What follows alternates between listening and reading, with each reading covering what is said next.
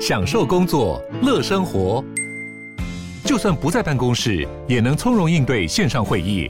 HP Dragonfly 透过专业的 HP Presence 设计，内建降噪及会议快速键，搭配清晰的 Bang & Olufsen 音效，增强音讯及视讯功能。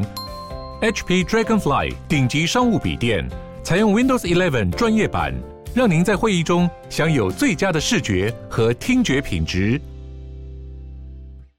好，我们要持续跟朱叶忠朱老师啊来谈谈哦，最近台币升值的一个呃关键呐哈，其实台币升，日元也升呐，然后我们就觉得哎，热钱要来了。不过我刚看一下日元还又贬呢。呃，对，这两天其实亚币普遍又都贬了哈，所以呢，我们到目前为止，到底你说台币到底算强还是算弱哈？我们是我们前前面帮我们先这个上一下今年主要汇率表现这一张表。哎、欸，我都快要哭了！你结算至二零二三十一月二十四号，不，今天早上，没错，一起通边捆要啊？没有没有，我是今天早上呢，在就是上节目前，我们在想说再 update 一下哦哦哦最新的数据哦。嗯、所以你看啊，哈，我就分从去年到十一月以来，嗯，好，这一波大家最明显感受到升值就是十一月以来嘛，哈，虽然这两天又贬了，所以你看哦，如果结算到今天早上，你可以看到台币其实升的没有。真的没有比人家多很多，嗯，好，因为生更多的，好，我们要讲一下我们这个，因为。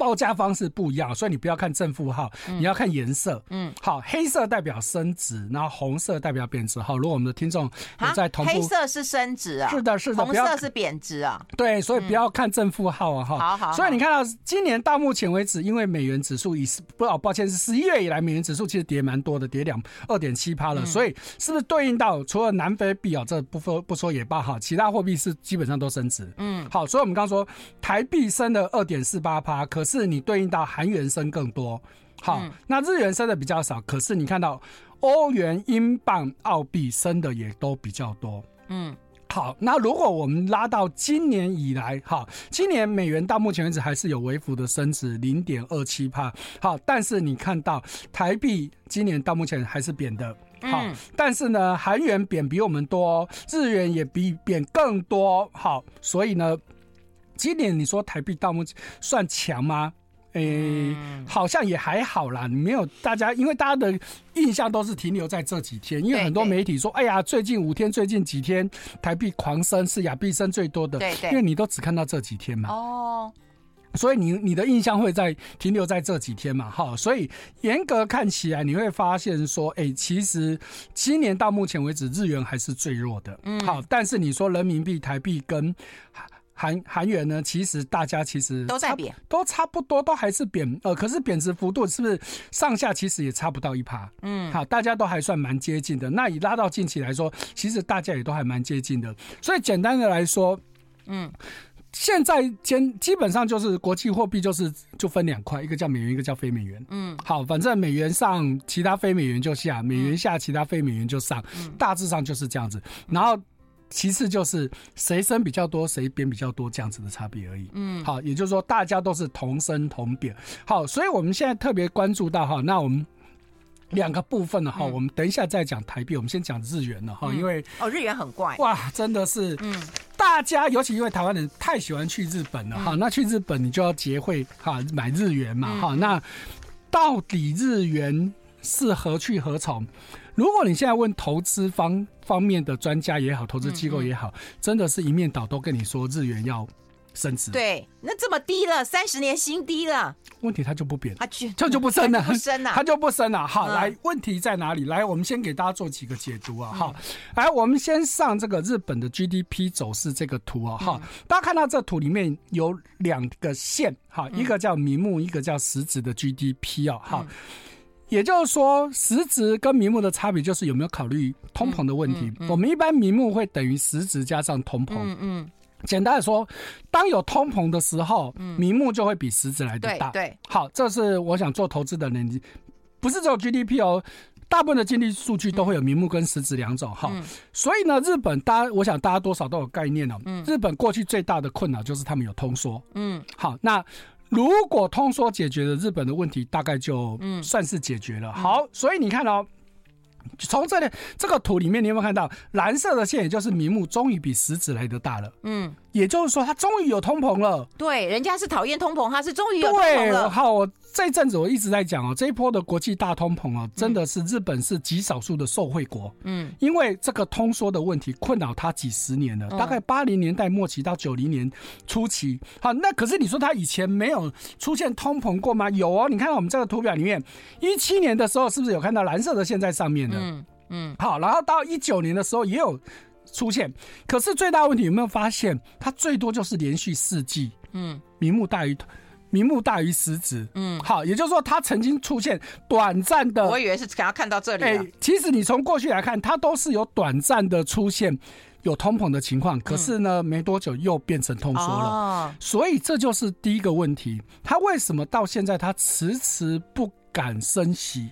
嗯，因为他担心说，哎、欸，我好不容易又再次有通膨了，嗯，那我现在如果一升息，我们都知道升息就是要抑制通膨，打，打通膨啊，对，那如果一打又变通缩怎么办？嗯，所以你看哦，全世界目前就只剩日本还在实施负利率。嗯，那负实施负利率的很大关键不是它没有，不是它没有通膨。如果以数字来看，日本已经连续十四个月它的通膨超过百分之三。如果以超过百分之二来看，已经十八个月，它十月份数字还没有出来，所以是到九月份。所以就是这样子啊。通膨三趴以上当然算严重了，嗯，换做其他国家早就升息了，嗯，他不敢升息，就是我们刚从 GDP 来看，嗯，我万一一升就就要把这个。通膨又打平打成通缩，因为过去好几次了嘛。对，哇，所以这是一个问题。好，那问题是，那你现在是会鼓励我们再去换日元吗？你知道你那个朋友啊，曾淑云说他的朋友穷到只剩下日元了，因为一便宜就去换，一便宜就去换。他现在台币倒不多了，但日元倒还蛮多的。呃，坦白说，我也是有分批在接，但是我们都接很少，我们都一万一万一万慢慢买。哦。啊，一万日币哦，不是一万台币哦。一万日币也太一万美金吧？你这 没有没有，我们就是慢慢什么身价？你我们慢慢买，因为我们就知道这个事情真的是没完没了嘛。好、嗯，所以我们再看到，所以呢，日本现在就面临一个问题哈。我们再看到下一页的这个民间消费跟他的薪资的问题，大家可以看到哈，我们刚刚的数据告诉你，哎，日本现在 GDP 是正的哦。嗯、可是如果你看到它很重要的项目叫消费，哦、连两季都是衰退哦。待会也要看一下，我们先休息一下，进一下广告。I like 好，我们持续跟朱叶中朱老师来看看日本民间消费跟每个月的一个薪资变化了哈。那这可以看得出来，就是民众的生活压力吗？对，没有错哈。因为你先看到右边哈，它右边有两条线，上面红色的是它的名目薪资，下面这一条黄色线是实质薪资哈。因为这个图没有很明显，实质薪资基本上都是负成长。嗯，简单的来说，就是表面上你的薪水增加了，可是因为通膨更严重，对，所以你实际薪水是变少的。嗯，所以对应到，所以你的消费。力降下降，嗯，嗯，好，那日本的 GDP 当中，其实最重要的其实就是民间消费，嗯，大概占他们的整体的 GDP 大概六成，嗯，好，如果我们再看到下一个，哈，就是政府消费跟企业投资的变化，哈，你看到这也是一个大问题哦。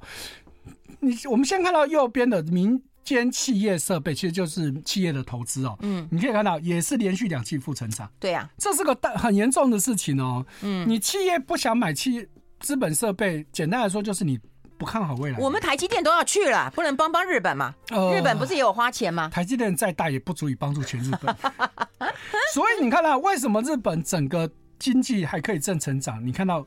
来自于哪里？政府支出哦，也就是说靠政府撒钱在支撑经济。嗯，其实不是只有日本哦，今年到目前为止，包含了台湾在内，包含了中国，包含了美国在内，其实都一样有这种问题。嗯，你看到 GDP 数字好像是 OK 的，可是你实际去看这种分项，你会发现成长最多的都是政府支出。就我们刚刚说，包含台湾，包含了。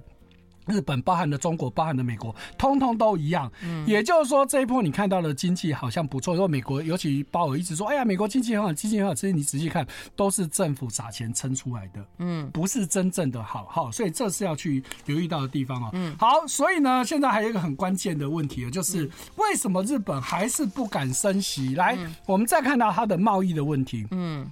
在贸易的这个图里面，两条线，红色的是出口年增率，嗯，那蓝色一根一根叫做贸易余额，特别注意到哦，哈，每一根线都是往下，因为叫做贸易逆差。啊，哎呀，所以你看到这个红色的线比较左边，就是在二二年的时候到二三年初。都还在出口正成长，嗯，可是你看到贸易逆差却非常的严重，嗯。尤其最长的一根，哎、欸，基本上是多少？是好几兆日元呢、欸，单位是兆日元哦、喔，兆、嗯、兆哦，好。可是你看到，当我出口变差的，反而我的贸易逆差缩小了。嗯，那请问你现在你到底希望出口还是出口不好？为难了。尤其我们的观念想法就是贬值有利于出口嘛。对。那我现在日元是不是相对是其他国家都是贬得很严重？结果我贬了半天，现在是这个样子。嗯。那怎么办呢、啊？那你说我要不要升？嗯。贬的这样子都只有这样子，那我如果再升的话，更惨，有可能更惨嘛。嗯。可是问题是啊，我现在出口，你说到底好说不好？成长结果贸易逆差严重，那衰退反而贸易变成顺差。那请问你是日本央行，你要升还是要贬？不知道，辞职下台。对，不知道怎么处理呀、啊？所以你说为什么日本到现在它的货币政策没有变？哎，道理就在这里嘛。我们是从前面的观点，再从它的出口的问题，都不在这在告诉你。好，而且它是因为进口太多的原因。没错，当然是进口太多的原因。对，那到底为什么会这样？所以啊，你看我为什么会有负的实质薪资，是因为我有通膨嘛。所以照理说，我应该升息才能够解决通膨。可是我一升息，我又担心，我又变成通缩。嗯，这是他的第一个痛。第二个，好，我有贸易逆差，就如玉芬姐所说，是因为我进口太多。好，所以我其实是应该要升息的话，因为。我进口是拿我日元跟人家买东西，嗯、那我日元便宜，当然我进口变贵了嘛。嗯，那当我升值的时候，是不是就解决这个问题？对啊。可是日本有一个很大的问题，就是日本的大商社不同意。嗯，我不。不客气的讲，日本官商勾结非常的严重，嗯，尤其是安倍在任的时候，好，安倍其实他下台的原因是因为他民调很低，嗯，好，大家有兴趣你可以去查，他在下台的时候，民调只剩下二十几趴，他不得不辞职，因为他被人家讲他长时间，尤其他老婆跟财团勾结非常严重，那问题是。日本这些商社，大家都知道，他们基本上都在海外设设厂，嗯，在海外生产、海外出货，我根本没有出实际从日本出口嘛，嗯，那问题是我在外国赚的是美元，是其他货币，当日元贬值的时候，我换回日本，我是有利的啊，嗯，站在大商社的立场，他怎么会希望日日元升值？哦，你说是不是？哦，所以这是一个非常非常严重的问题。哎，那之前我们有看到一个新闻，不是说巴菲特有投资日本的商社吗？是的。如果说他投资有赚钱的话，哇，那他这个货币也有有有赔钱吧？哎，不会啊，我赚的是外币啊。哦，对不对？我当然从从日元的角度来说，可能没有赚到钱，嗯，但是站在这些大商社，他们其实赚的基本上都是外币，嗯，他不是赚日元，嗯，所以他们当然希望日元弱，嗯。对他们才有实质的帮助，跟真正的日本厂商那是两回事。你如果是在日本当地生产的人，你因为进口成本变高，他们其实不会希，不见得真的希望贬值。可是站在大商社，我根本都不在日本生产，我只是挂我是一个日本品牌，就如。我们台湾人非常喜欢买日本货嘛，嗯，你仔细去看，你买的所谓的日本品牌，还有多少是日本字？嗯，几乎没有嘛。不要说我们在台湾买，你到日本当地，你也很难买到日本字。你要买到日本字，都是很小的公司，很 local 的店，大概才有所谓日本字。只要有知名品牌，没有一个是日本字的嘛。嗯，我这我也是这一次去，我同学才告诉我说，你们很喜欢那个，每个人都要买两瓶那个。他说，你看。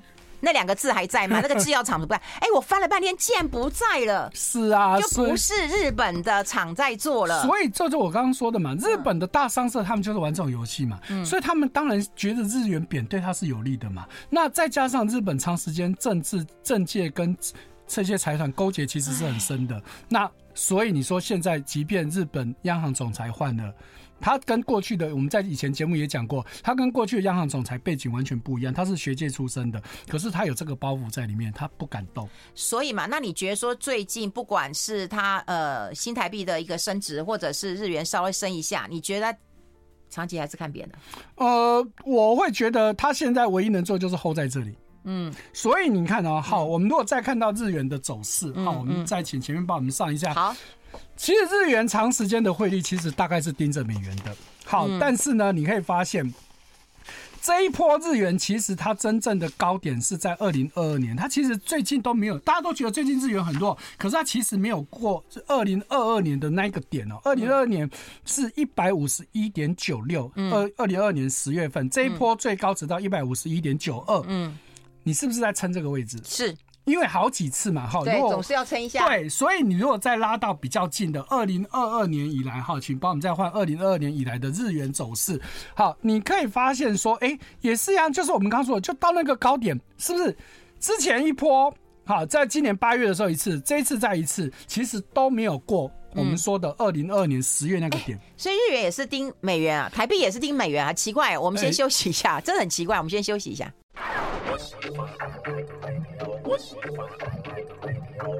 好，我们持续跟朱业忠朱老师啊，我们把议题谈完，我们今天就不开放 call in 了，好不好？好，好，那我们刚刚有提到这个日元，那日元真是左右为难呐、啊，所以你觉得会卡在这里不升不不贬的？呃，暂时啊，哈，我也不晓得到底会卡多久哈，因为我们如果看到二零二二年以来的日元跟美元之间的关系，大家很明显可以看到左边。比较左图的左边的两条线是连在一起的，对，很连哦。我们看到红色的是美元指数，就是代表美元哈，然后蓝色的就是日元的汇率。有没有看到左边是连在一起的？可是右边就是比较近期，两个就分开了。嗯，那分开的原因，你看到蓝色的线一直在往上啊，蓝色的线是日元汇率嘛，所以日元汇率越往上是代表日元贬。贬。好，那。美元其实也在降，哎、欸，这不合理哦。嗯，我们刚刚前面讲，照理说应该大家都是跟美元同升同贬，嗯，所以显然这个日元，简单来说，日元是超贬的。嗯，好，你不应该这么弱，因为去年你都还没有这么弱，现在美元下来了，你居然没有跟着下来。嗯，好，可是原因我们刚刚已经说了。日本央行它动不了嘛，动不了嘛，好，所以为这就是为什么全世界都觉得日元应该升值，可是日本央行就是不动。嗯，好，可是呢，我们如果从投资面来说，哎，这就有趣了哦，哈，大家都知道我们的巴菲特巴爷也去投资日本大赚钱哈，所以大家都很想去投资日本。那今年到目前为止，确实日股也涨得比台股多。嗯，好，今年到目前为止，日股已经涨了快三十趴了哦，好，比台股来的多。嗯。可是现在有一个问题，嗯、你看到这个图的走势，嗯，一你里面里面两条线，好，一个是日经到日本的这个最主要的股股价指数啊，红色的线，那蓝色的线是日元汇率，有没有发现它是同向变动？嗯嗯，同向变动不就在告诉你，我日股上去，日元也是贬的？嗯，哎、欸，这跟台币不一样、欸，不一样，台币是台币是要升值，台股才会涨，那那问题不就麻烦了？我去投资日本，我可能赚到日股的上涨，可是日元贬值，赔到汇差，赔到会差。嗯，那甘美和，那当然就看谁比较谁涨得多，谁贬得多嘛。那当然，我们刚刚说以今年到目前为止，日股涨的是比较多，所以即便日元有有贬。那你算一算，可能勉强还是有赚。嗯，好，可是我们刚刚前面看过，日元今年以来是贬的十四帕哦。嗯，所以表示你今年赚的日股可能要打对折哦。嗯，哎，这是我们去投资日股的时候，你要去注意到的问题哦。嗯，好，终于把日本讲完了，我们简单下一个结论就是，日元我觉得暂时真的还是会降在这里。所以你觉得要换日元的可以换？如果说你有像明年要出去玩的人，对，我觉得还是可以换，因为日元我们刚前面讲过一个很关键的数字，就是一百五十一点九六，嗯，它已经有两次去测试这个点都没有过，嗯，所以看起来日本央行有点在守这个位置，可是很明显的，它要升也升不升不升不起来啊哈，因为你看到这一波之前几天大家都在升的时候，日元曾经来到一四七点多，是近期的相对的。低点好，但是很快的又回到像这两天又在一四九一一五零上下了，好，所以我会觉得日元大概都暂时会撑在这里，升升不上去，贬不贬不下来。但是这时候因为台币都在升值居多，嗯，所以我会觉得真的有日元需求的话，可以分批慢慢买。哎、欸，那有人会想要给搞一下，就买多一点，然后等到日元涨的时候再出手啊？嗯、呃，我也不晓得他是 不知道等到什么时候，没有人知道嘛。对呀、啊，是我们刚刚说的，全世界都觉得你会升。他偏偏就不升嘛？对啊，因为从大概从今年初就有很多人问说，哦，他假设有一百万，然后是不是是可以去换一下日币？对，对，对，我们不能说这些专家判断错误，而是问题就是你怎么知道日本政府现在会卡在我们刚刚所说的这些问题？你事先不可能知道嘛？因为你从常理来看，你真的就觉得日元就是应该要升，包含我自己在内，我也是一直分批在买日元，可是摆摆在眼前，他就是不敢升息嘛。嗯。你没有道理不升息嘛？就我们刚刚一再讲，它通膨明明就很严重，导致他的薪资所得都是负成长。那消费也受到影响了，嗯，那你有什么道理你不升？嗯，可是摆在眼前他就是不敢升嘛，所以其中一个原因就是我刚刚说的卡在日本商社的影响力，这是其中一个，再卡在出口的问题，嗯，好，你升了真的对出口有帮助吗？嗯，你贬值都没有帮助，升更不可能有帮助嘛，所以你说站在日本央行的立场，你叫他到底该怎么办？为难，所以。最好的结果就是继续 hold 住吧，还能怎么样呢？这样 hold 住的话，还可以继续做官。我们先休息一下。I like 好，我们持续啊，跟我们作业中中老师来聊聊台币跟美元啊。其实台湾投资人其实最喜欢的大概就是台币或是美元啊。哎，台币当然要喜欢的、啊。对对对，新台币，我妈就很喜欢。现在我们就是要去注意到说，大大家都在猜台币到底会不会升啊？哈，然后我们先给大家看到长期走势，其实真的台币其实就是盯着美元在走嘛。大家可以看到，哎，这是一九八几年以来的图形呢。你有没有看到两条线？嗯，几乎就是贴着走嘛。哈，可是差别在哪里？有时候两条线贴很近，有时候。呢，距离比较远一点，嗯、可是即便两个差距比较远的时候，你有没有发现也是同向同向变动嘛？好、嗯，所以我常常有一个论论点，就是说这个就跟主人遛狗一样的道理。好、那我当然不是说台币是狗了哈，但是基本上概念是一样的，嗯、就是狗主人就是美元，嗯、那狗就是。台币，嗯，好，所以狗主人出门遛狗的时候，一开始是不是会把狗拉的比较紧点，可是让狗绳？好，所以呢，主人去到哪，狗就去到哪。可是到到比较空旷的地方，我可能就让狗放出去，让你跑一跑，嗯、或是把绳子拉长一点。嗯、可是基本上狗不会跑远，还是在我旁边走。嗯，好，等到我要回家的时候，我再把你拉近。嗯，所以就是这样子的概念，台币一直是跟着美元在走。好，所以以前长时间有一个错误的观点，都说，哎呀，台币要升要贬，央行说了算。尤其是彭淮南当总裁的时候，大更有这种错误的观点，哦，真的是对央行天大的冤枉哦，哈，不可能的事情呐。我们刚刚看到日元不也是盯着美元在走吗？哈，事实上我们今天没有时间讲其他货币，你去看到人民币，连人民币这几年其实也都是盯着美元在走，差别只在于我们刚看到的就是有时候距离比较远一点，有时候距离比较近一点，可是趋势上绝对是跟着美元在走。所以我们再看到比较近期啊，哈，请再帮我们换二零二二年以来的，哎，大家会发现。怎么跟日元的图好像哦？嗯，也就是在去年的时候，两条线都跟得很紧。嗯，今年两条线都岔开了。嗯，比较不一样的是，日元就是还在相对的高档，没有下。可是我们有没有看到这一波台币最右边的地方有一波汇率下来，就是代表台币升值嘛？嗯，是不是就跟着美元？美元指数下来，我们台币就跟着下来嘛？嗯，好，所以你又再仔细看到最右边的勾勾，有没有稍微要勾上一点点？对，所以。不就在呼应我们最近台币是不是之前前前几天一直升一直升一直升，上礼拜好这两天是不是就不升了？对，因为美元指数就是这样子啊。嗯，哎、欸，所以你还要去猜台币的汇率吗？嗯，不需要嘛。重点就是看美元指数到底会怎么走嘛。哎、欸，那美元还会这么强吗？呃，美元的就跟日元正好也是。反向，大家都觉得日元终究要强，可是大家觉得美元终究要弱。好，为什么呢？强那么久？对，因为你如果把它拉长来看，现在美元的价位算是二十几年来的高点。嗯，可是美国现在的经济哪有那么好？嗯，你凭什么支撑这么强势的美元？嗯，实际上美国的经济没有你想象中的好，像我们前面一段也提过，美国其实相当程度也在靠这个政府支出在支撑嘛。那除此之外呢，他这两年也靠战争的关系赚了很多战争产，可是他内需消费一点都不好。嗯、但是为什么美元可以撑在这么高的价位？嗯、最大的原因其实就反过来，其实就是因为他经济不好。嗯，他必须发债。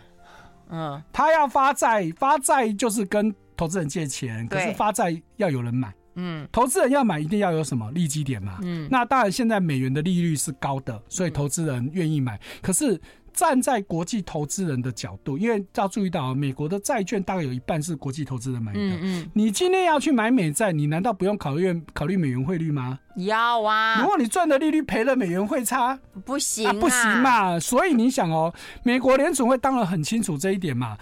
我今年拼命发债，譬如说，你看他以第三季刚结束的，他一共发了一兆零七十亿，嗯，第四季他还要再发七千七百六十亿，明年第一季还要发八千一百六十亿，这多到一个爆炸的数字，云门剪辑快要对，这多到一个爆炸的数字，对，所以他这样子狂发债，你说如果今年美元贬下来了，谁要敢买呀？不敢，一定不敢买嘛。那你说我要不要把美元撑住？要，这是绝对必要的嘛。好，不止这样子哦，我们刚刚还讲的是美国财政部的部分。如果你再看到美国联准会也在做类似的动作，但是它叫做缩表，什么意思？缩减资产负债表，因为我们知道。之前二零二零年新冠疫情爆发，美国是做了一个无限无限量 QE，嗯嗯，所以它大量的怎么样，借由买进债券把钱丢出去。可是现在呢，反向要把债券丢出去，钱收回来。嗯，好，哎、欸，那我要卖哦。对啊，啊卖的时候不就一样嘛？要有人买嘛，哦，就跟财政部发债也是一样嘛。嗯，好，而且它的这个缩表的速度有多快呢？哈，我们就以今年三月到目前为止，媒体说联准会说每个月缩表七百五十亿，我跟你讲错，实际上你可以查得到数字，它一个月是以一千两百亿的速度在缩表。嗯，也就是说，它一个月丢一千两百亿美金的债券到市场上。嗯，所以你想哦，财政部在发债，联准会。在抛债，那你觉得美元要强还是要弱？嗯，如果联总会不把美元撑住，他这种抛法，你说谁敢买？不敢啊，绝对不敢买嘛。而且哦，刚说财政部到明年第一季都还要发八千多亿，那联总会也说了，我到明年六月以前，我都会维持一样的速度抛债。那意思说，从现在到明年六月，他大概还要再抛将近九千亿。嗯。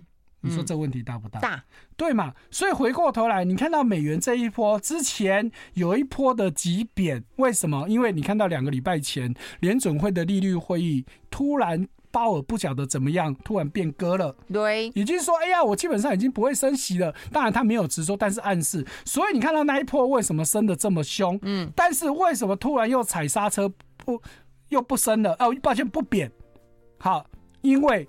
他一定突然发现，他可能接到叶伦的电话，阿里安内喜被给我按照发债，美元贬成这样子，我怎么发债？所以是不是在前几天的他在 IMF 的会议当中，他又突然变阴了？嗯，而且那一天如果你去查，那天美股还大跌，因为他又突然又说，哎、欸，我我还是不会降息哦，我还是有可能升息哦。他突然又，哎、欸，一说是不是美元又上去了？嗯。道理就在这里嘛，嗯，所以也就是说，美国现在对他来说，他也是列于两难了，陷于两难嘛。我现在美元呢，我照理说，我应该要让它下来了才对，因为我太高了，因为我要支撑它，我有我有问题，可是我又不能让它下来，一下来我发债就完蛋了嘛。因为美国现在就面临一个问题，我每个月都在发新债还旧债。哎，那我如果明年真的要降息了，我美元还会这么强？降息，美元可能会更惨。对、啊，那所以呢，如果我明明年要降息，那我现在更是要先把它撑住嘛。哦，不是吗？哦，因为尤其如果真的降息，他要再去撑美元就更难了。嗯，至少现在利率我维持不动，也就是说我利率的变数是没有的。嗯，那我剩下就是我把我动嘴。嗯，我动嘴其实就可以把美元给 hold 住。嗯，可是当我如果真的要降息的时候，你动嘴就没有用了嘛。嗯，那是不是我觉得未来美元有可能降息，以势在必行的时间点的问题啊？对，对。那到时候美元会下来，但是在此之前，我一定要想办法 hold 住。嗯，所以如果就我们刚刚说的，联准会说明年六月以前，它会维持一样的速度去缩表，然后联准呃财政部也目前的时间表到第一季也都会这样子大量发债，那。真正的这个降息时间，我觉得有可能会落在下半年。哇，嗯，就以时间点来看，嗯嗯、比较有可能。也就是说，到时候我暂时已经债的问题已经疏解了，嗯，我比较不怕美元下的时候，那时候我再放手让美元下来。好，我目前的推估有可能是这个样子。好，这个就牵动到大家，这个不管是做呃换汇。好，或者是哎，你什么时候要换回台币？我觉得一个关键的时间点呐，哈。好，今天非常谢谢我们南台科技大学财经系的教授朱月忠朱老师到我们的节目现场。我们今天把就把它讲清楚了。很多人都说上课上的很过瘾啊，不过今天真的 loading 蛮重的，那我们也没有办法接 call in 电话了哈。好，我们今天非常谢谢啊朱老师，我们期待下个月再见了。谢谢你帮我们整理那个整理到今天早上，拜拜拜拜。